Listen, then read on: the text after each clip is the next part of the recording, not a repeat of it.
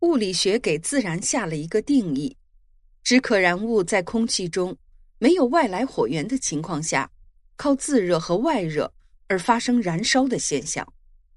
从理论上讲，人体是存在自燃的可能性的。然而，当自燃真正发生时，人们只会对那种惨烈的场面感到震惊，而根本无法解释为什么会发生这种事儿。当然，也有很多科学家认为这种事情是极其荒谬的，人体自燃现象根本就不可能发生。那么，事实到底是如何呢？让我们来看看这些记载。一六七三年，意大利一个叫帕里西安的人。躺在草垫床上化为灰烬。之后的三百多年的时间里，类似帕里西安的人体自燃现象是连接发生。对于波利列斯来说，那惨烈的一幕是他这辈子都不会忘记的。一九八五年五月二十五日，英国伦敦，一个静谧的夜晚，年仅十九岁的波利列斯正在大街上慢慢的走着。享受着柔和的月光和难得的闲暇，然而一件突如其来的事情破坏了这里的一切。列斯走着走着，感觉全身都在发热，而且越来越热。他向四周望去，想看看是不是有什么地方着火了。然而令他惊悚的一幕出现了：短短几秒钟的功夫，他发现自己的身体竟然开始向外喷起火来。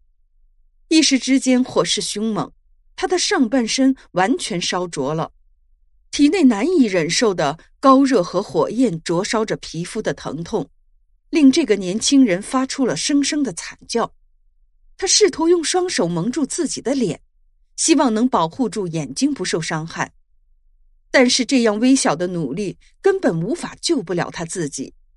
疼痛难忍之间，他隐约看到前面有一家医院。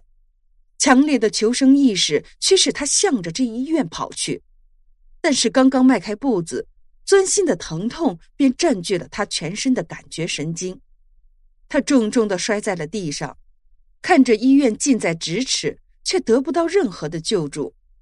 正当他以为自己的命运就会以此结束的时候，火焰却一下子消失了。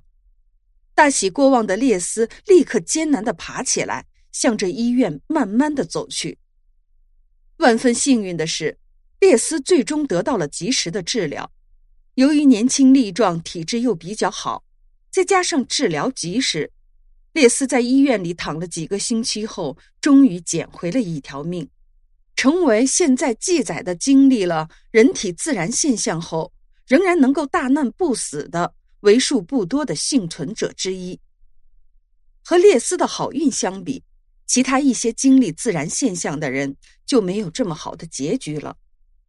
最早被记载的帕里西安几乎化成了灰烬，只剩下头骨和几节指骨。一七四四年，英格兰有一位女子被烧死在地板上，就如同一段被烧光的木头。一七七六年，意大利牧师贝多利被自身发出的火焰烧伤，几天后死去。在他死之前。他的身体已经发出了腐肉般的恶臭，甚至不断的有虫子从他的体内爬出来。一九四九年，美国有一个名叫科特里斯的妇女在自己的家中被烧死，最终发现的尸体已经没有了人形，极其的恐怖。但房间内的其他物体却没有遭到丝毫的破坏。类似的记载还有很多很多。这些记载不仅让人们相信，人体自然的现象真的是非常奇特，无论男女，无论胖瘦，无论多大年纪，都有可能发生自然现象，实在是让人恐惧不已。英国著名小说家狄克斯在《荒凉山庄》中描写了一个邪恶的酒徒克鲁克，他最后的结局就是自然而死。狄克斯认为。恶人自然其实是上帝的惩罚，然而现实中的这些人体自然惨案，那真的是上帝制造的吗？世界各地发生的人体自燃事件已经有几十起，但是不论从哪一次事件切入研究，科学家和医学专家们似乎都发现自己的研究走入了死胡同，因为他们根本找不出合理的生物学依据来说明人体究竟是怎样自燃的，甚至于有时整个人体都会化成灰烬。因为据科学研究显示，要想把人体的骨骼和肌肉组织完全烧毁，只有在温度超过一千六百六十七摄氏度的高温火葬场才可能出现。可是那些发生自然事件的场所根本就不具备这样的条件。那么，自然究竟是怎么发生的呢？近几年的科学研究倾向于用灯芯效应来解释这个谜团。具体的来说，这一效应是指人体所穿的衣服先被火点燃。然后皮肤再被烧至脱落，这个时候皮下脂肪就失去了皮肤的禁锢作用，就会融化流出，成为液态的脂肪。当时衣服被这些液态的脂肪浸湿，就好像变成了灯芯，而人体内的脂肪就如同是包裹着石蜡，于是整个人体就好像蜡烛一样，会慢慢的燃烧，直到体内所有的脂肪都被烧光。而衣服仅仅是作为灯芯存在，它们的自身并不会燃烧，所以很多的情况下，衣服都能够留存下来。在整个燃烧的过程中，有些脂肪被融化流到了地板上，所以很多自然而死的人，尸体的下方总会发现一些黄色的粘稠物质，这些就是人体内的脂肪。这一理论听起来似乎全面的概括了。人体自然现象的全部特征，但是对于人体最先起火的原因，并没有给出权威的解释，因此并不能让所有的人信服。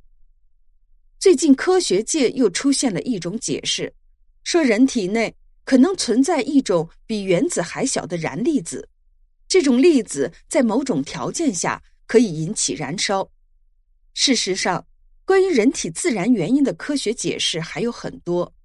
但是，直至目前，科学家和医学专家们仍然没有找到一种可以广泛认可的解释。困扰了人类三百多年的人体自然现象仍旧是个谜。也许有一天，随着科学水平的进一步提高，这一谜团才可能被真正的解开。